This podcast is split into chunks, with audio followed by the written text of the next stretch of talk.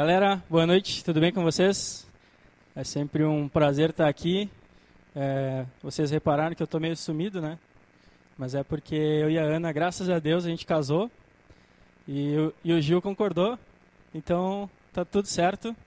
Mas é sempre um desafio para mim falar em público, falar, enfim, conversar com vocês aqui, apesar de me sentir muito à vontade de falar as coisas que Deus tem feito na minha vida. Então, Espero que seja um bate-papo aqui, mas que Deus me use e que vocês possam sair daqui também transformados, assim como eu fui, através dessa, dessa mensagem aqui. Então hoje eu preparei um tema bem intrigante para a gente conversar, que são as características de Jesus, as características de Cristo. Né? E aí a gente já pode reparar que Jesus ele era muito bonito, né? Como vocês podem ver aí. Mas na verdade, queridos, sinto informar, mas Jesus não tem nada a ver com esse cara.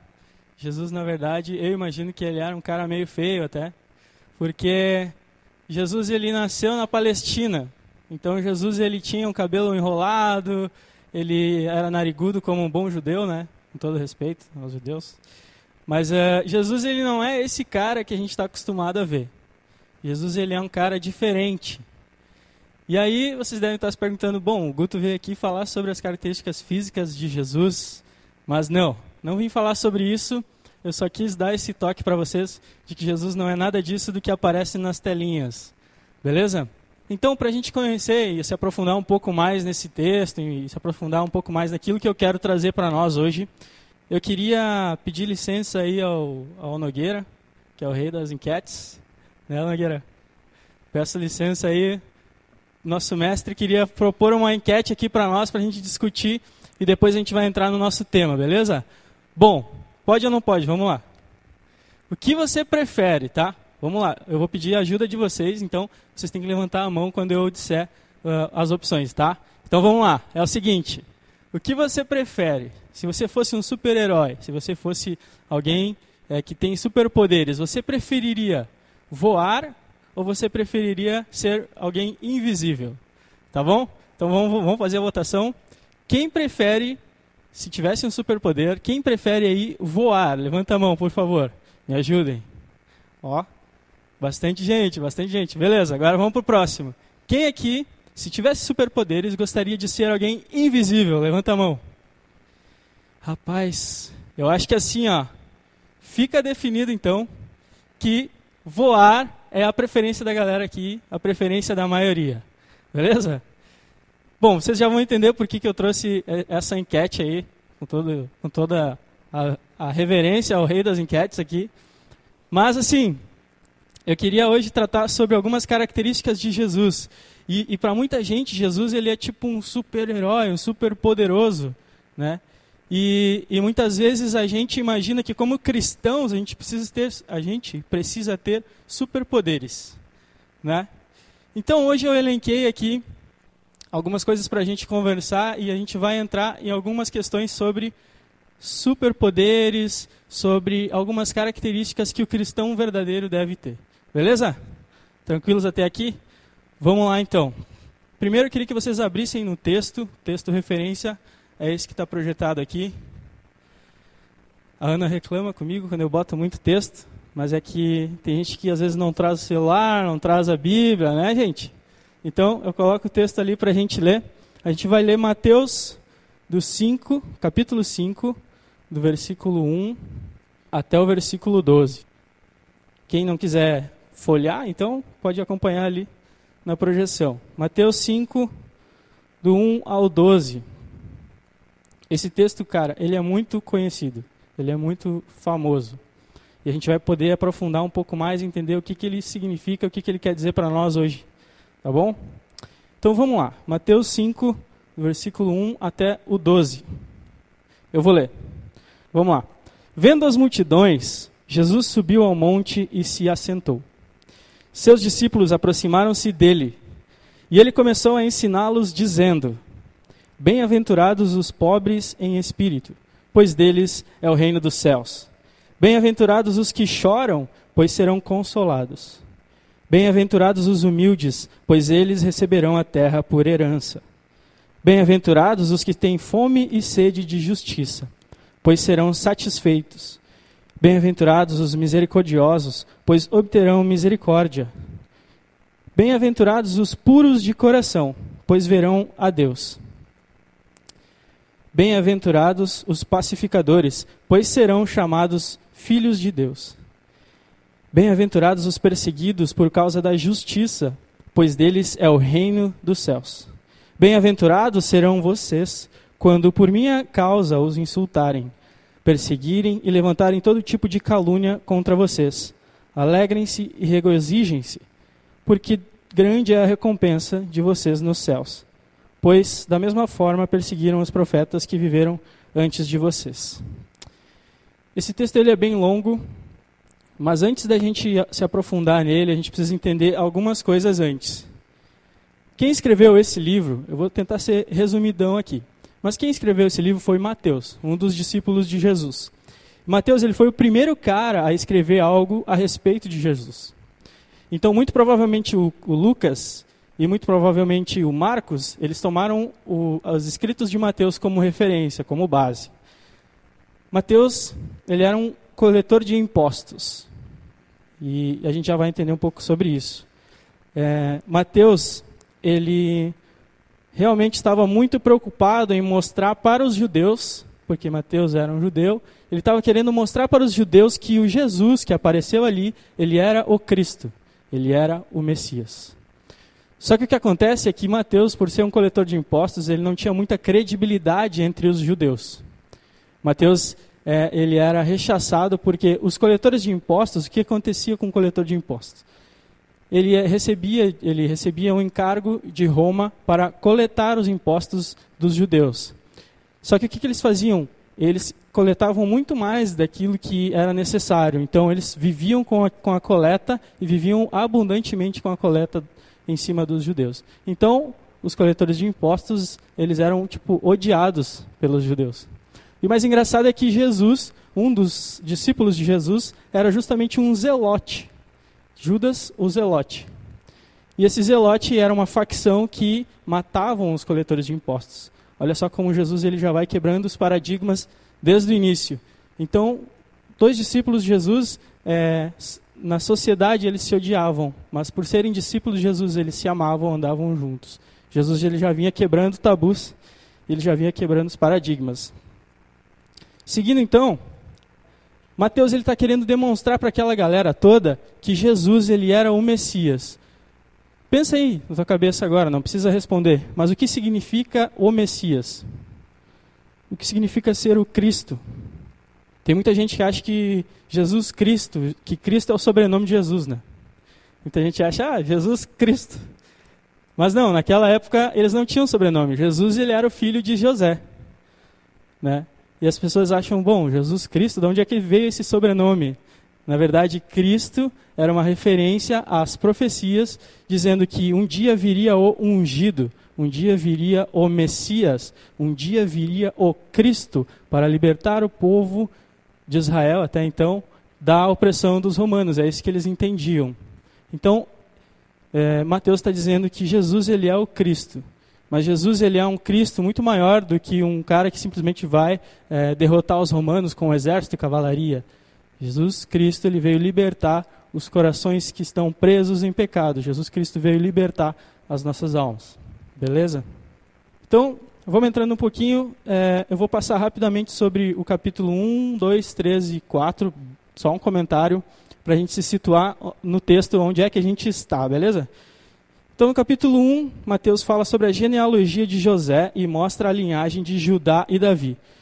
É, Mateus precisa demonstrar para os judeus que Jesus ele veio da linhagem de Judá, que Jesus veio da linhagem de Davi.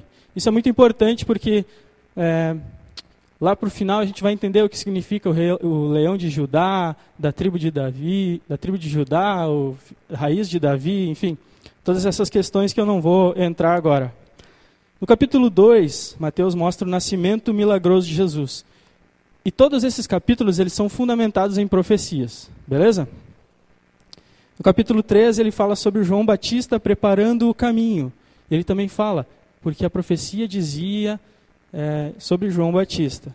No capítulo 4, Jesus vai ao deserto para ser tentado, para que se cumprisse a profecia. E no capítulo 4, Jesus vai morar em Cafarnaum e começa a pregar para que se cumprisse a profecia, para que se cumprisse a profecia. Então Mateus ele está todo momento dizendo para que se cumprisse aquela profecia que dizia o profeta tal e tal, e essa profecia se cumpriu. E agora a gente chega no capítulo 5. O capítulo 5 ele é conhecido como o Sermão do Monte, porque Jesus ele sobe ao monte e ele começa a ensinar os seus discípulos. Uma coisa interessante é que muitos estudiosos fazem um paralelo entre o Sermão do Monte e Moisés, porque Moisés ele sobe ao monte e ele traz toda a lei. E Jesus ele sobe ao monte e ele traz não regras, mas ele traz princípios, princípios de vida. Então esse é o paralelo. Moisés traz a lei, as regras do povo, e Jesus, ao contrário disso, ele traz princípios. E é por isso que o cristão, ele não vive sobre regras, ele não vai na igreja porque ele é obrigado, ele não oferta porque ele é obrigado, ele não vai no grupo célula porque ele é obrigado, mas porque ele vive de princípios, porque ele entende que amar uns aos outros inclui todas essas coisas. E que amar a Deus acima de tudo inclui todas essas coisas. Então Jesus já quebra paradigmas por aí. Mateus, é, ele, é, ele descreve Jesus e quando ele chega, diz, diz o texto que Jesus assentou-se, né? Isso é interessante porque os rabis, os mestres daquela época, eles se sentavam para ensinar. É tipo assim, quando tu está andando com o cara, daí tipo, o cara senta mais ou menos, e senta que lá vem a história. Mas na verdade é um bom sentido, porque Jesus ele começar a ensinar as pessoas e os discípulos ali. Né? E aí, enquanto ele se assentou, ele ensinava os discípulos. E esse texto que a gente leu, ele revela o caráter, ele revela a integridade de Jesus. Bom, Vamos entrar então no texto. Eu trouxe aqui oito características sobre quem é Cristo. E a gente vai ler nesse texto aqui. Primeiro, eu quero ressaltar o que são bem-aventurados. Né? Bem-aventurados, ele está fora do nosso vocabulário hoje. Ninguém chega assim, oh, bem-aventurado, tudo bem? Ninguém fala isso, né? Mas bem-aventurado significa como são felizes, as coisas vão bem. Venturado significa acontecimento. Então, as coisas acontecem bem para aquele que tal. Como é feliz aquele que tal, né? Então, nessa semana, domingo que vem, já pode oh, bem-aventurado aí, bem-aventurado, tudo bem contigo? Não, estou zoando. Mas é o seguinte, é, eu fiz uma, uma coisa meio ousada hoje, é, já quero pedir perdão para vocês, quero pedir perdão. Mas assim, eu pensei nas características de Jesus e pensei sobre como apresentar essas características de Jesus um a um. E aí vocês vão me achar meio infantil na maneira que eu escolhi para apresentar essas características. Mas uh, existe muita seriedade nesse assunto. E cada característica tem pontos importantíssimos para que a gente po possa observar. Então, assim, o que, que eu fiz? Eu criei as oito características em forma de personagens. Cada característica eu criei um personagem. E para esse personagem, a gente vai comentando sobre qual é a característica dele, como ele vive, do que se alimenta, todas essas coisas. Tá? Então, eu espero realmente que vocês entendam o que eu quero fazer. Na verdade, eu não quero desvirtuar o texto, mas eu quero realmente ilustrar para que a gente consiga entender. Tá bom? Então, eu criei os bem-aventurados. Não dá para ver, mas tem uma galerinha aqui que está escura. Então, cada personagem desses são os bem-aventurados. Tá bom? Vamos ler o versículo 3. Começa ali a primeira característica dos bem-aventurados. Então, felizes são, as coisas vão muito bem, esse cara vai ser feliz. Ou, vai dar tudo certo para os pobres em espírito, pois deles é o reino dos céus. Então, o primeiro personagem é o pobre em espírito. O que, que é esse cara? Pobre, pobres pobres de espírito. Lembrando que essas são características de Jesus. Então, todos esses personagens representam uma característica de Jesus. Então, o pobre em espírito é alguém que é uh, humilde, é alguém que reconhece a sua condição, é alguém que não se acha autossuficiente. Ele reconhece que precisa do, do apoio e do incentivo, ele reconhece que precisa do Espírito de Deus.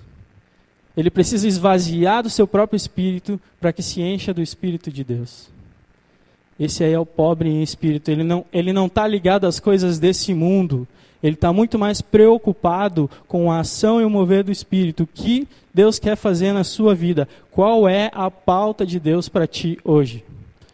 É isso que é um pobre de espírito. Um pobre de espírito é alguém que realmente está preocupado com a sua condição miserável, sua condição de pecador, sua condição de alguém que não vê é, como sair de si mesmo, que não vê é, como sair, como, como se livrar do pecado. Esse é um pobre de espírito.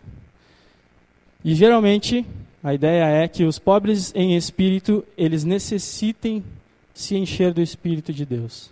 Eles, eles precisam eles precisam confessar os seus pecados, é, se arrepender, para que assim eles sejam aceitos e para que assim eles tenham em si uh, o Espírito de Deus vivendo em si. Então eles são pobres de espírito.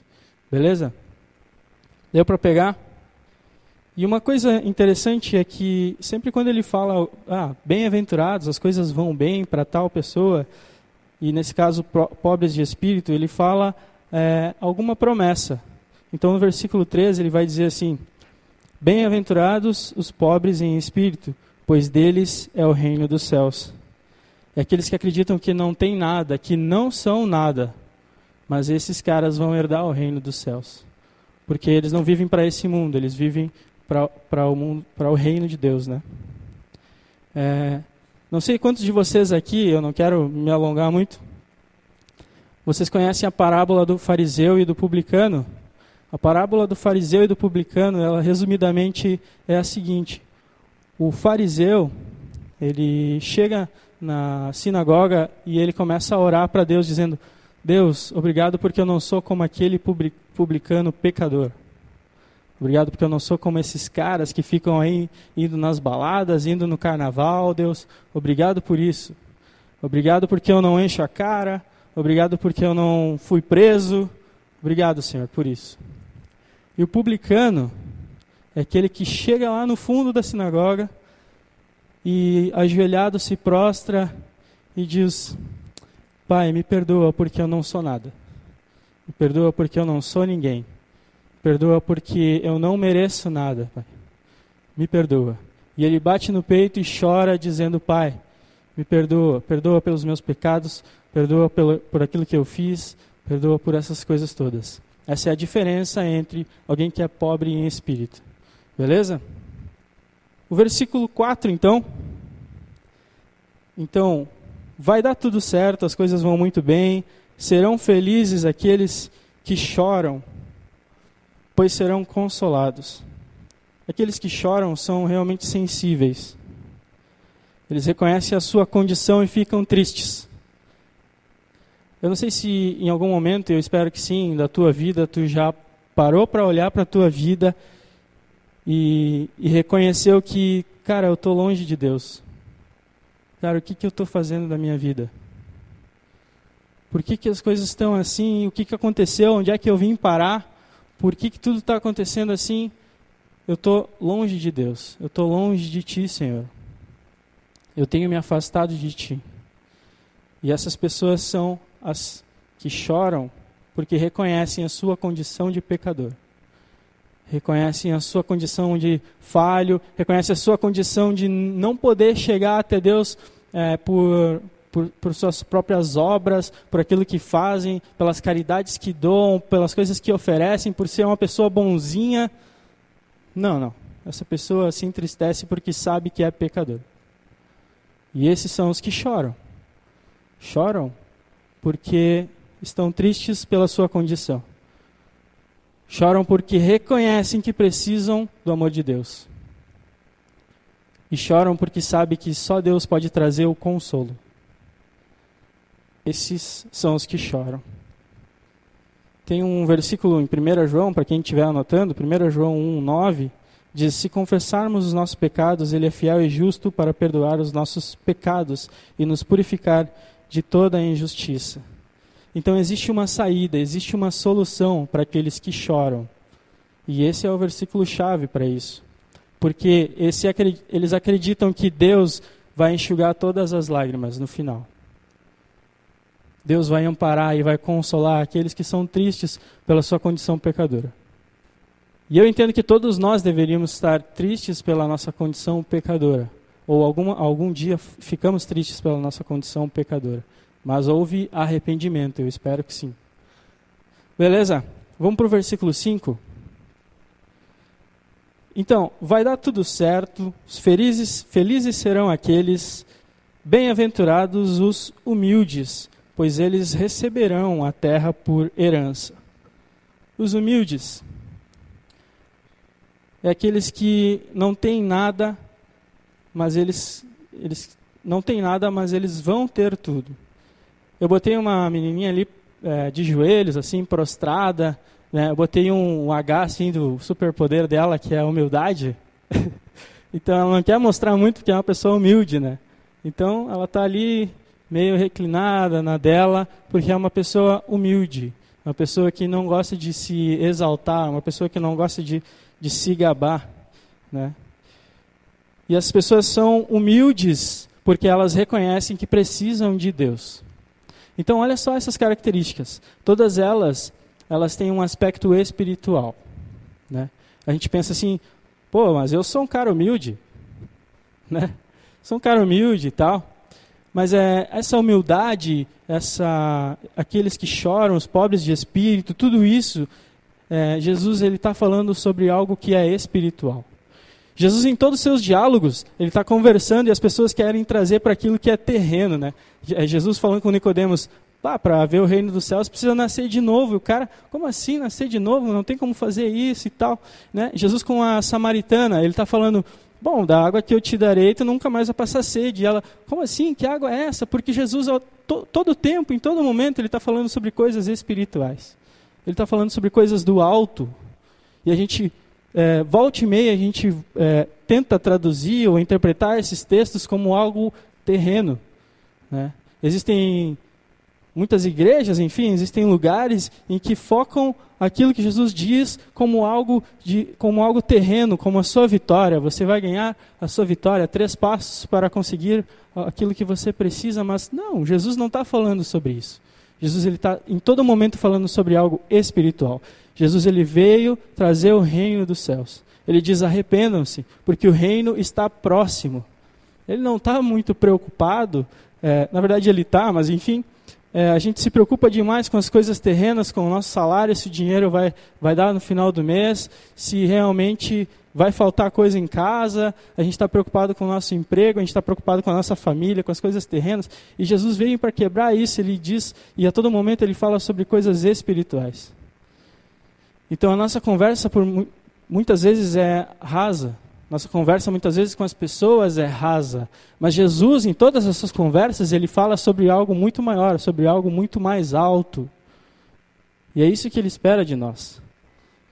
E é por isso que são humildes. E são humildes porque reconhecem que precisam de Deus. E uma coisa muito interessante é que os humildes receberão a terra por herança. Uma coisa engraçada, porque os humildes não têm nada, mas Jesus diz: olha, eles vão receber uma herança. Eles vão receber a terra por herança. Deles será o domínio, né? E então Jesus ele todo momento dá promessas para essas pessoas, né? Um cara que é humilde, ele não busca vingança. Ele é respeitoso com as outras pessoas. Um cara que é humilde, ele é manso, ele está sempre pronto para perdoar. Jesus, em um dos diálogos, ele diz assim: ah, o meu, o meu fardo é leve, o meu jugo é suave, porque eu sou humilde e manso de coração. E ele busca essas características em nós. Ele deseja que nós tenhamos essas características. Porque o, o fardo dele é leve e o, e o jugo é suave, porque ele pode perdoar. Porque ele está disposto a nos perdoar. E ele é humilde no sentido de vir até a terra para nos perdoar. Ele é o próprio Deus, ele veio até aqui, se humilhou, sofreu, apanhou, para que a gente pudesse hoje receber o perdão de Deus. Então, nesse sentido, o fardo dele é leve e o jugo dele é suave. Tem um salmo que resume muito bem o que eu estou falando aqui, que é o Salmo 37. Salmo 37, 11, vai dizer o seguinte: Mas os humildes receberão a terra por herança e desfrutarão pleno bem-estar. Eu entendo que Jesus está fazendo uma referência a esse texto, porque ele diz: Mas os humildes receberão a terra por herança.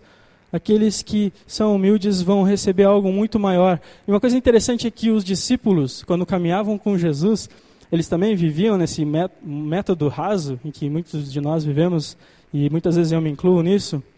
E eles estavam sempre discutindo quem seria o maior dentre eles.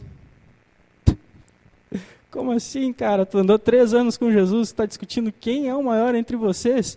E Jesus diz: Cara, os últimos serão os primeiros. Os humilhados serão exaltados. Porque a ética do reino é inversa à ética desse mundo. Beleza? Vamos lá para o próximo, então, versículo 6. Espero que estejam entendendo. Então, vai dar tudo certo, as coisas vão ficar bem. Felizes serão aqueles bem-aventurados os que têm fome e sede de justiça, pois serão satisfeitos. Botei um carinha ali com um foguinho, fogo da justiça. Eles carregam na mão o fogo da justiça, eles têm fome e sede da justiça. Agora, uma coisa muito interessante. É, muitos de nós nos achamos justos, honestos, mas esse que tem fome e sede de justiça, que Jesus está falando, é aquele que tem fome e sede de justiça para si. É aquele que tem fome de ser justificado. Ele quer muito ser justificado porque um dia nós tivemos uma comunhão total e completa com o Pai e isso se perdeu quando o homem pecou. E esse cara tem fome e sede de justiça para ser justificado, para ter de novo um encontro com o Pai. Eu diria que talvez essa característica talvez seja uma das mais importantes, mas é aquele que busca ser justificado diante de Deus. Né? Ele cometeu pecados, ele cometeu crimes, é como se a gente estivesse num tribunal e a gente diz assim: ah, eu errei, eu pequei. Mas alguém vem e nos justifica, alguém vem e paga o preço por nós. Então, esses caras são os que têm fome e sede de justiça, eles desejam que de alguma maneira Deus intervenha. Eles necessitam ser libertos de si mesmo.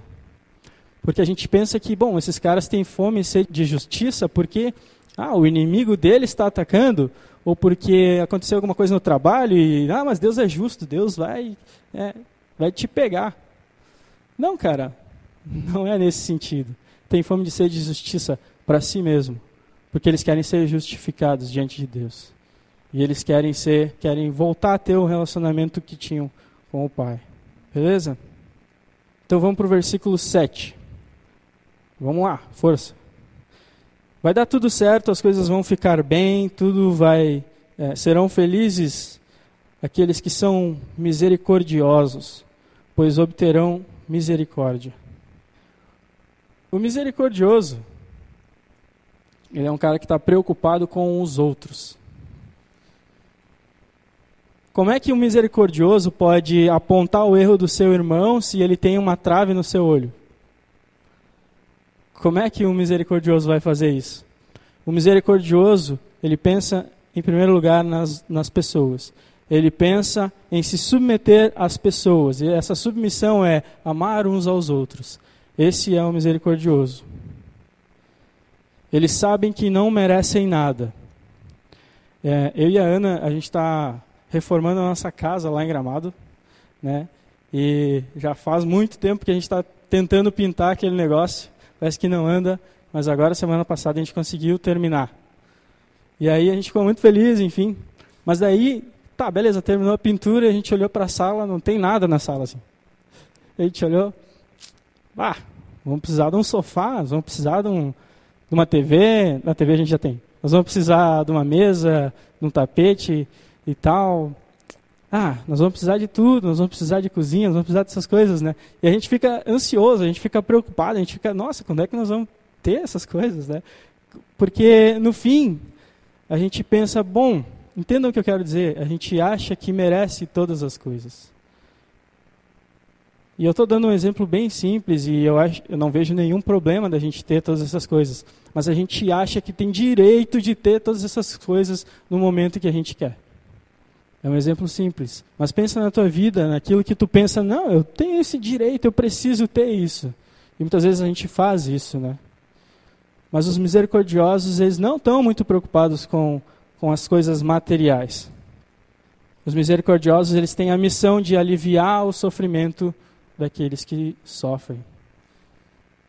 Esses são os misericordiosos. Agora pare e pensa, cara, qual dessas características eu sou bom? Pensa aí.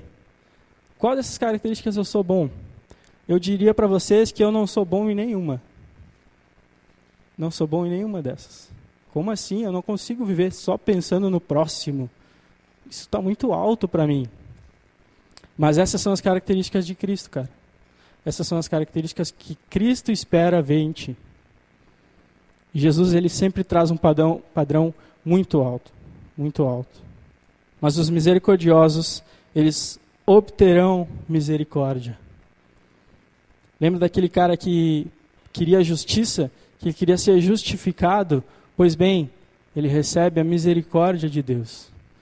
E a misericórdia de Deus é não te queimar hoje inteiro. A misericórdia de Deus é conviver contigo sendo tu sendo pecador e ele sendo Deus santo, santo, santo, porque vocês e nós fomos justificados pelo sangue de Cristo. Então esses são os misericordiosos. Vamos para o versículo 8 então, seguindo. Versículo 8: Vai dar tudo certo, as coisas vão bem, serão felizes aqueles que são puros de coração, pois verão a Deus. Eu pensei numa palavra para isso, os puros de coração. Eu acho que isso representa muito bem o que o texto quer dizer. São puros. A gente não precisa muito mais do que isso. Mas eu entendo que eu trouxe uma palavra que seria a bondade. Eles refletem a bondade de Deus, né?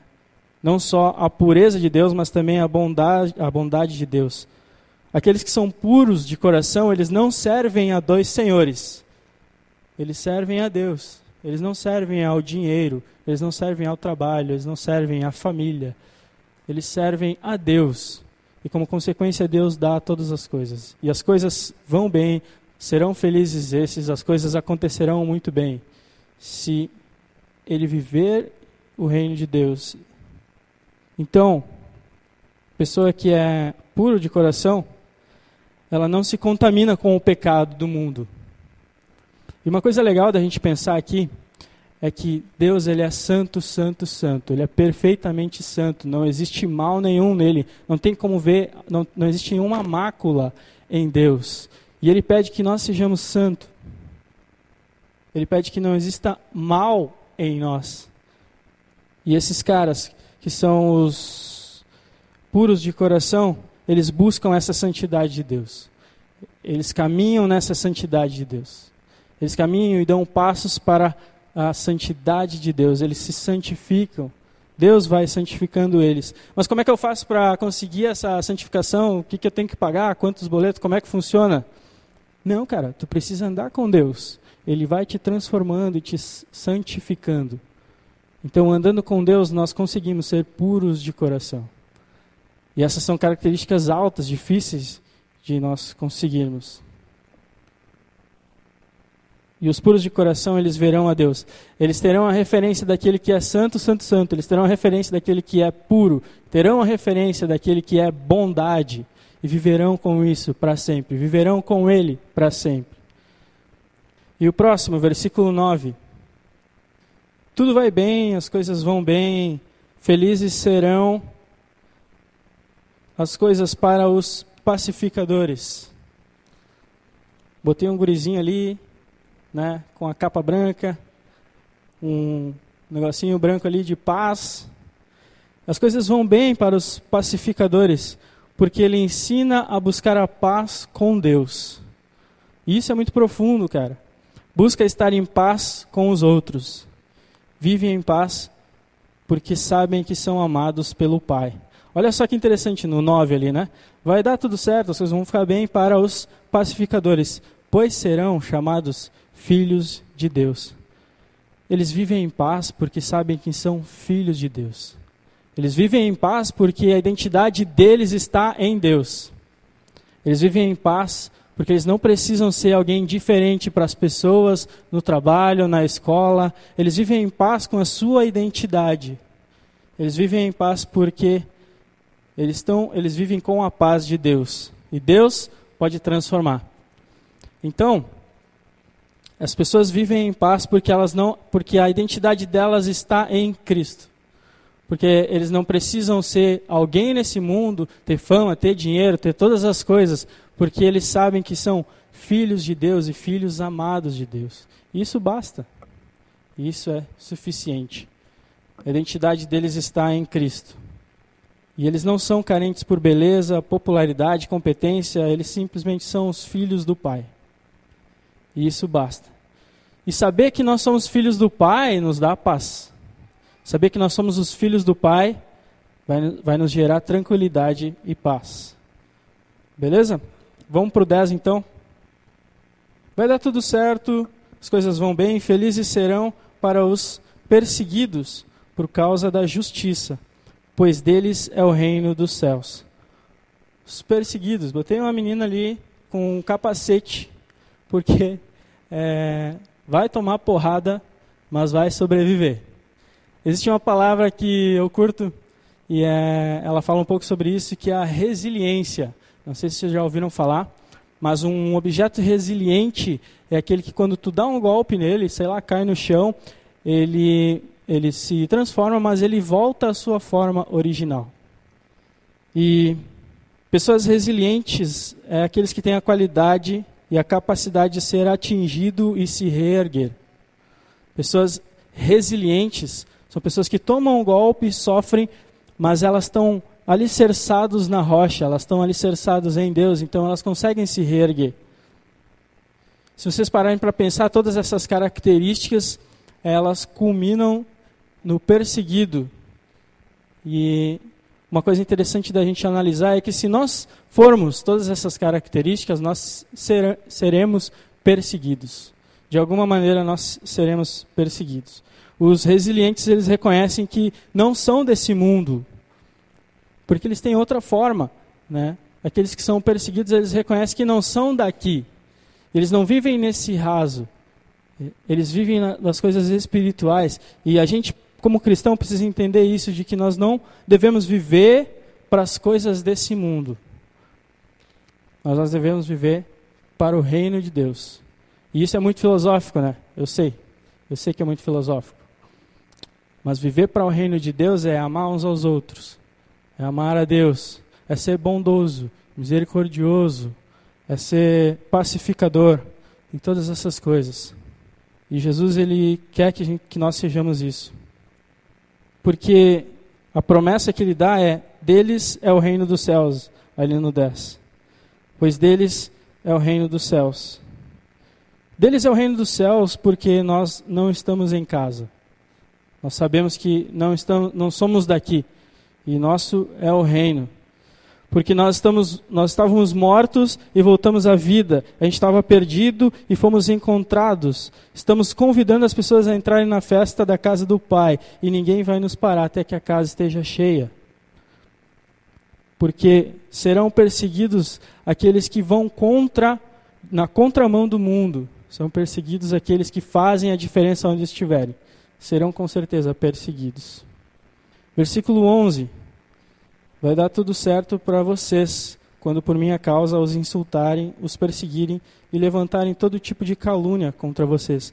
Nesse momento agora, Jesus, ele olha para os discípulos dele e ele diz: "Olha, as coisas vão ficar bem para vocês quando por minha causa os insultarem, os perseguirem e levantarem todo tipo de calúnia contra vocês."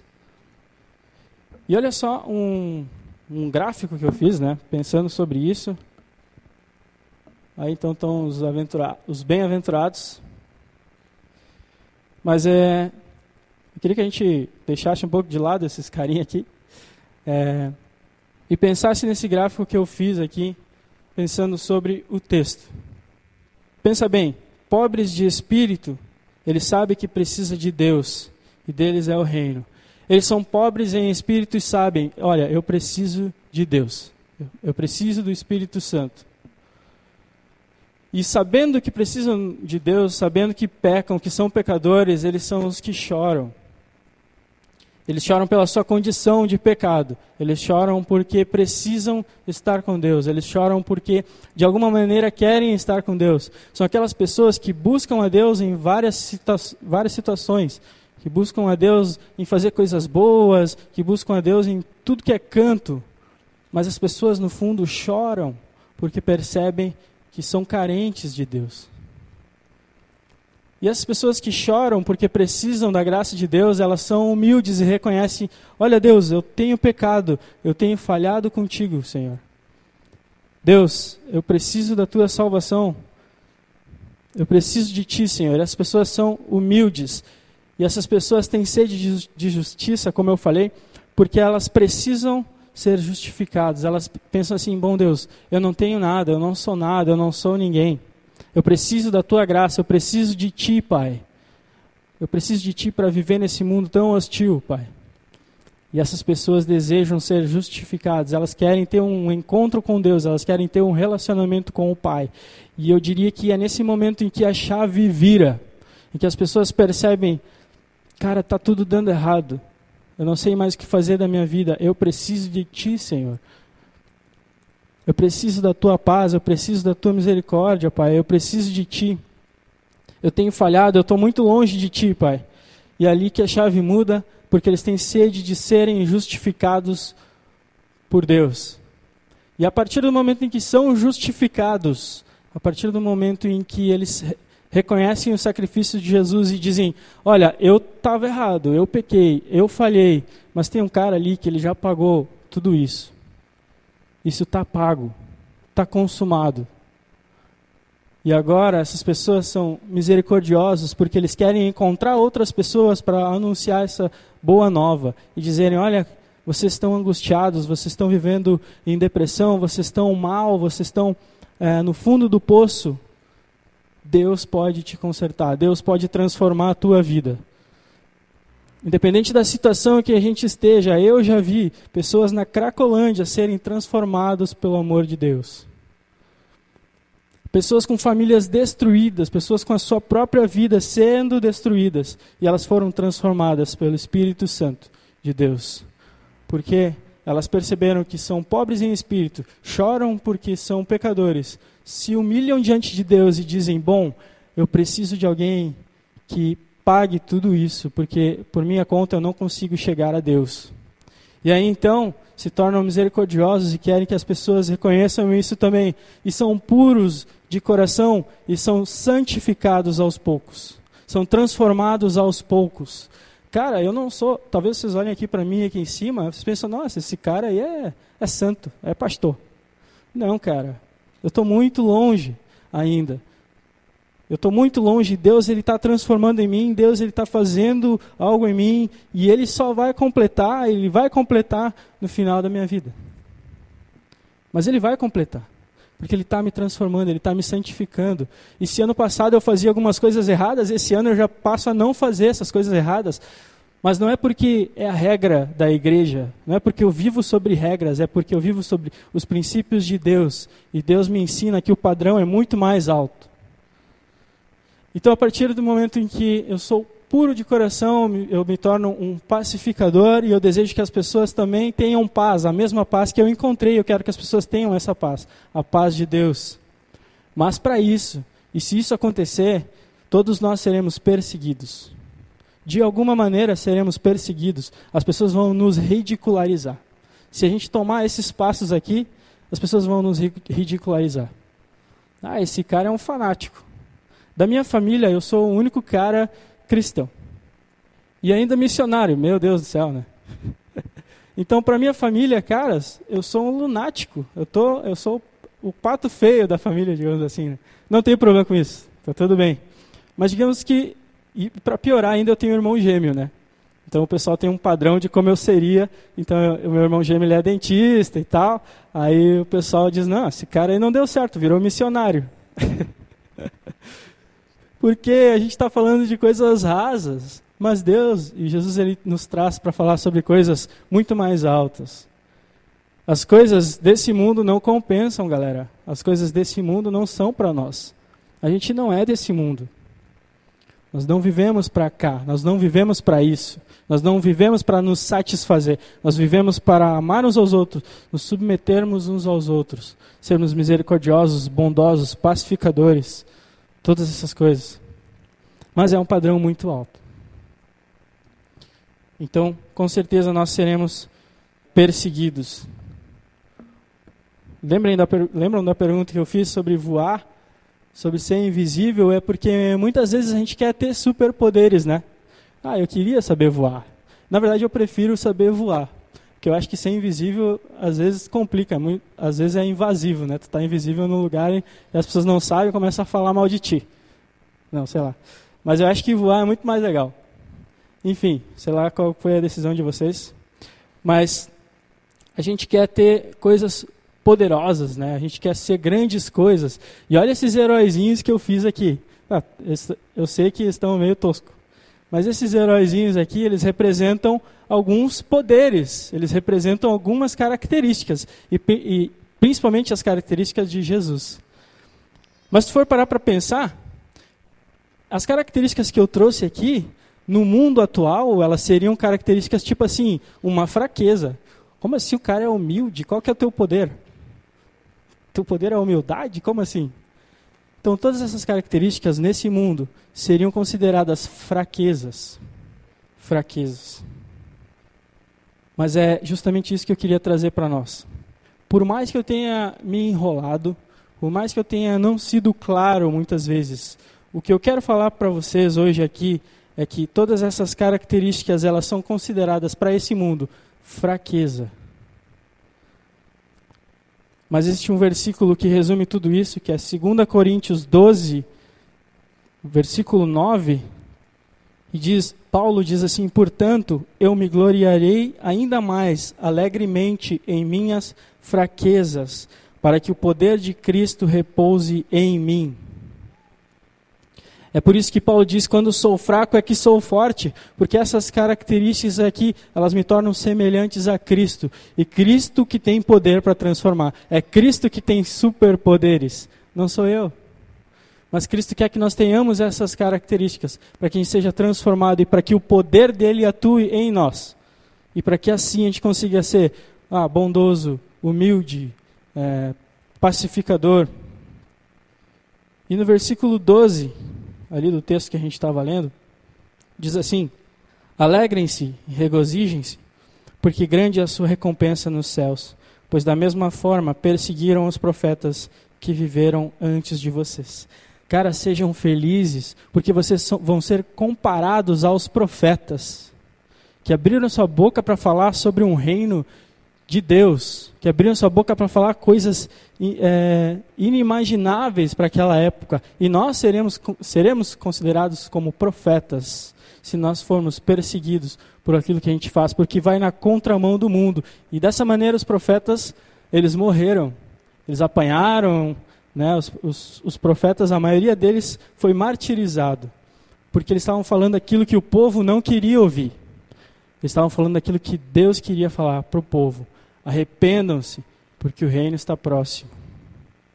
E nesse sentido, os que são perseguidos, eles vivem batalhas dia após dia, né? E eu lembro muito de um versículo de quando eu estou muito mal, de como eu estou muito triste, de quando eu acho que as coisas não vão bem. E eu lembro de um versículo que diz: Por isso, não desanimamos, embora exteriormente estejamos a desgastar-nos interiormente estamos sendo renovados dia após dia, pois os nossos sofrimentos leves e momentâneos estão produzindo para nós uma glória que é eterna. Assim, fixamos os olhos não naquilo que se vê, mas no que não se vê. Pois o que se vê é transitório, é passageiro, vai, vai passar como um vento. Mas o que não se vê é eterno. O que não se vê é eterno. Não vivam no raso. Vou tentar fazer isso também. Não viver no raso. Buscar sempre o alto padrão de Jesus. E para concluir, as oito características de Jesus. É, nunca vamos entender Jesus se acharmos que isso são passos ou regras. Tem cara que, que vai na igreja, mas vive com uma angústia de achar que Deus nunca está satisfeito com ele. Tem cara que vai na igreja e pensa, ah, já chega se desculpando, né? Ah, Deus. Parece que o cristão ele vive aprisionado como se ele estivesse num, num regime. Não, agora eu sou cristão, tipo assim, eu não posso mais fazer tais coisas, né? Porque vive de regra, não entendeu o padrão de Cristo. Mas querido, nós não somos capazes de ser humildes, nós não somos capazes de amar uns aos outros. Nós não somos capazes de ser como aqueles personagens ali, bondosos, misericordiosos, puros de coração. Nós só somos capazes de nos aproximarmos de Deus. E todas essas coisas, quem vai fazer é Ele. É o Pai que vai fazer todas essas coisas em nós. Nós não temos superpoderes. O poder vem do Pai para agir em nós de acordo com o que Ele quiser da nossa vida. E é isso que a gente precisa entender. A chave para uma vida em abundância é saber que a graça de Deus transbordou em nós. De que a gente estava no chão, que a gente estava no pecado, mas a gente foi resgatado. E teve um cara que pagou todos esses pecados, teve um cara que pagou toda essa, essa podridão em que nós vivíamos, e ele pagou a nossa, até mesmo a nossa natureza pecaminosa, para que hoje a gente pudesse ter um relacionamento com o Pai. E que, o, e que assim o Pai possa nos transformar. Que assim o Pai possa fazer de nós homens misericordiosos, homens puros de coração, mulheres eh, bondosas, e que assim o Pai possa nos transformar. Mas Jesus ele nos dá um padrão elevado. Se vocês lembrarem, Jesus ele diz: olha, é, os caras, ah, se, se eu adulterar é pecado, Jesus diz, cara, se tu olhar para uma mulher com um olhar diferente, tu já pecou. O padrão de Jesus ele é muito mais alto. E ele quer que nós tenhamos esse padrão, mas para que, que a gente consiga alcançar esse padrão, nós precisamos de intimidade com o Pai, para que assim nós sejamos transformados. Beleza? Vamos orar? Pai, que massa poder estar aqui conversando com essas pessoas, com essa galera que eu considero minha família, Pai. Obrigado por esse texto. Espero ter sido claro, espero ter sido conciso, Senhor. Mas eu principalmente espero que tu tenha falado com cada um de nós aqui, Pai. Que de alguma maneira nós tenhamos sentido desafiados a andar contigo, Pai. A ser transformados por ti, Senhor a não viver no raso, Senhor, mas viver no profundo do teu reino, Senhor. Nos ajuda com tudo isso, Pai. Ajuda cada um de nós aqui, Senhor. Eu não sei como é que está a vida dessas pessoas, eu não sei de como está cada um aqui, Senhor, mas Tu conhece o coração, Tu sabe das dificuldades, Tu sabe das lutas de cada um de, de nós aqui, Pai. E nós cremos que Tu tem poder para transformar a nossa vida, Pai. Nós cremos que Tu tem poder para nos tirar da inércia, Pai nós queremos que tu tenha poder para nos resgatar, Senhor. Nós queremos viver um padrão, o teu padrão, Senhor, que é elevado, que é alto, mas nós queremos buscar isso, Pai. Nos ajuda, nos ajuda com isso, nos transforma, nos santifica dia a dia, Pai, para que sejamos puros de coração, Pai. E de alguma maneira, assim, nós tornarmos perseguidos, Senhor, que isso seja irrelevante porque a gente sabe que não somos daqui, que não estamos em casa, que a nossa casa está lá no céu contigo, Senhor.